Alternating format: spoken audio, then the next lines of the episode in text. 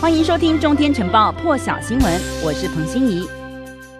泰国疫苗影响到台湾，那目目前呢，在台湾打疫苗的情况有德国驻台记者白德汉，他呢在推特上面分享了先前在台大医院接种疫苗之后获得的一张感谢美国、日本、立陶宛的这个贴纸照片，上面有插画是白头海雕在这边，还有柴犬，还有白冠。那么陪在中间的台湾黑熊身边呢，这三种动物就是美国、日本和立陶宛的代表动物。空中呢，下一张还有一瓶从天而降的疫苗，因为贴纸的设计很可爱，让这张贴纸现在爆红到国际上。白德汉呢，甚至自嘲说：“抱抱歉了，德国，你错过了亮相的机会，也许下一季再说。”还说呢，这张贴纸的插画可以做成一系列的卡通，而且反派角色他也已经想好了。那么网友来自世界各国呢就回应百德汉说：“这太可爱了吧！美国需要一个更可爱的吉祥物。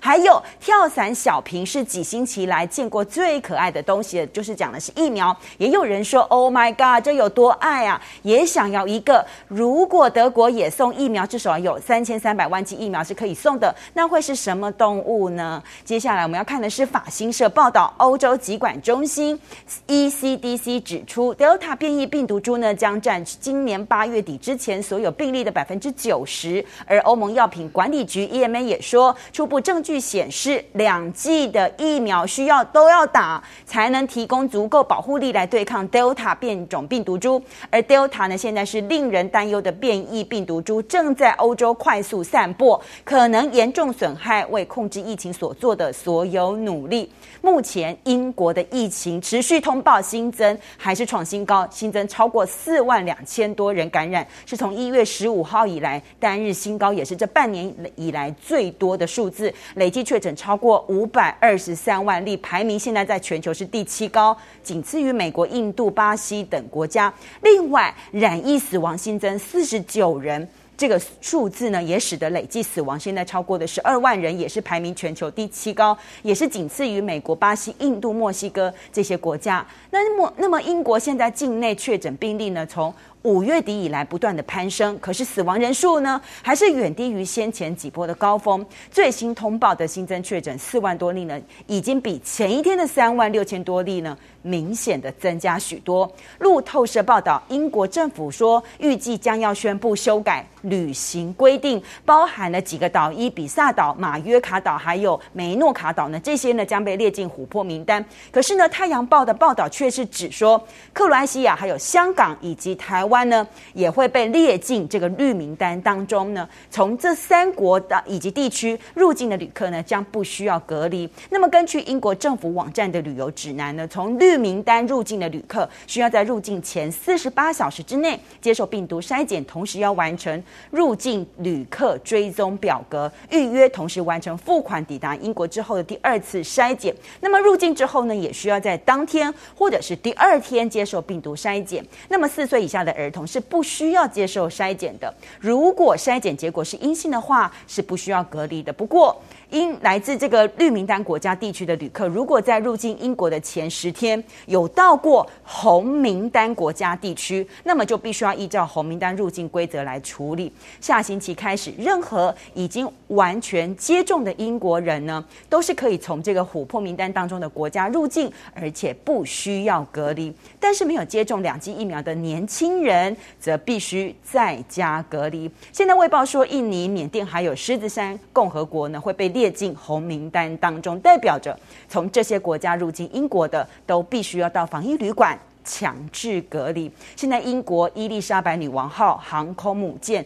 正率领航舰打击群执行二十八个星期的巡航任务，目前行程已经走完大概四分之一了，进入印度洋。美国航舰雷根号十二号呢，也跟伊丽莎白女王号女王号打击群在印度洋进行大规模的演训。这是两艘航舰第一次的联合训练，可是现在航舰却也爆发了疫情。BBC 报道，伊丽莎白女王号舰上已经。出现大约一百例的确诊，而且其他几艘随行军舰说是受到了影响。英国国防大臣华勒斯也证实，参与任务的所有官兵都已经接种了两剂疫苗。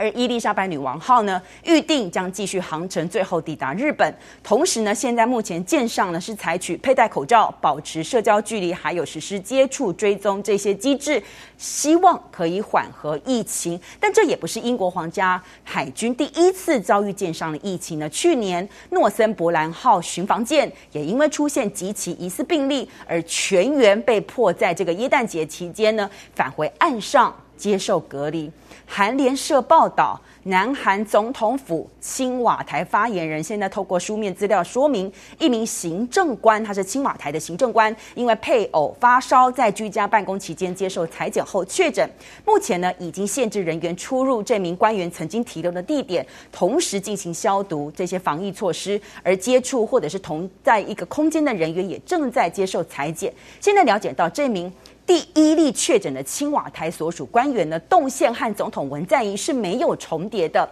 那么负责青瓦台警卫工作的首尔警察厅呢，一零一警卫团先前有多例确诊，可是呢，这也是属于青瓦台编制外的人员，因此呢，青瓦台说没有公开确诊官员这个个人资讯，还有所属的部门只说这名官员是接种了疫苗，可是没有说明接种技术的相关细节。NHK 报道，日本东京都疫情一口气新增超过一千例，一千一百四十九例，超过第四波疫情在五月八号的单日一千一百二十一例二一例的这个高峰，也是五月十三号以来大约两个月这个这个时间再度出现单日新增超过一千例了。那么根据数据呢，东京都到现在一个星期平均每天新增确诊八百多例。也是前一个星期平均的百分之一百三十，而且大阪府到八月二十二号要实施防止蔓延等重点措施，新增三百多例的确诊，也是五月二十七号以来再度出现单日新增超过三百例，而且是上个星期三一百五十几例的超过两倍。疫情和东京都、大阪跟东京都同样都处在一个升温的状态。朝日新闻报道，从去年底到今年初，整个袭击日本的第三波疫情，东京都每次只要解除紧急事态宣言，疫情马上就会出现反弹。但是这一次反弹到出现单日新增超过一千例的步骤是最快的，步调是最快的，主要就是因为东京都的外出人潮现在一直在增加，没有下降。传染力比较强的 Delta 变异株呢，又在日本大流行，很让人担心。二十三号即将开幕的冬奥期间，疫情可能会更严峻。因此，产经新闻报道，二十三号台湾时间晚间七点。即将举行冬奥开幕式，除了选手之外，入场人士呢将要缩水到只剩下几百人。原本除了参赛运动员之外呢，其实在上个月呢，冬奥有协议过让一万名左右的观众入场，包含国际奥委会还有相关的营运人员、赞助商。但是呢，八号主办冬奥的五方会谈就决定闭门举行，不开放现场观众。因此，日本政府呢要求冬奥组委会还有残奥组委会呢缩减人数。数现在只开放必要人士到场，算一算，这些人大概是几百人左右。那么，产经新闻也报道，担任冬奥还有残奥的这个名誉总裁日皇德仁预料会出席二十三号的开幕式，同时发表开幕宣言。不过，皇后雅子预料是不会陪同出席的。那么，过去在日本举办过的奥运，日皇跟皇后都是联袂出席开幕式的。但是这一次真的是考量到新冠疫情，开闭幕式以及多数的赛事决定闭门举行，同时缩减进场人数。那当然，相关单位就正在协调是不是德人独自出席，包含过去日本在一九六四年，还有一九七二年。都是有天皇和皇后一起出席的，甚至在一九九八年，上皇明仁发表开幕宣言，上皇后美智子也是陪同出席的。而这一次呢，TBS 也说，不仅德仁一家人，其实现在整个皇族人士都在考虑是不亲临场馆观赛这样子的方式来进行协调。那么预计德仁在二十二号下午皇居宫殿呢来接见国际奥委会主席巴赫还有成员，二十三号进行开幕式和。各国领袖会晤这两天的行程预料都是由德仁独自出席，可能看不到雅子陪同的。八十四岁的教宗方济各四号住进罗马的医院接受大肠炎手术，十一号术术后首度现身，短暂进行祈祷，后来又留院几天，现在出院了，已经搭车返回了梵蒂冈。这是目前教宗的消息。而欧盟执委会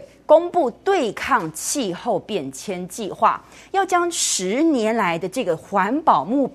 标呢，要转化成具体行动。阐明的说，欧盟二十七国将如何达成在二零三零年以前把温室气体的这个排放量减少百分之五十五。那么计划呢，需要欧盟成员国还有欧洲议会的批准，整个过程也可能需要耗时两年。那么里头呢，影响的层面非常的多，希望呢，可以在二零三五年呢，打算来禁止销售新的汽油车。还有柴油车这些部分，那么欧盟希望呢，十一月在苏格兰举行的联合国气候变化纲要公约第二十六次缔约方会议上，其他全球大经济体可以跟进。采取行动。那刚刚提到的要禁止汽柴油的这个车的部分呢，现在欧盟执委会公布的这个计划草案里头有十二项目标，其中呢这一项规定就是二零三零年以前，汽柴油车的排放量需要减少百分之五十五，同时在二零三五年以前达到零排放。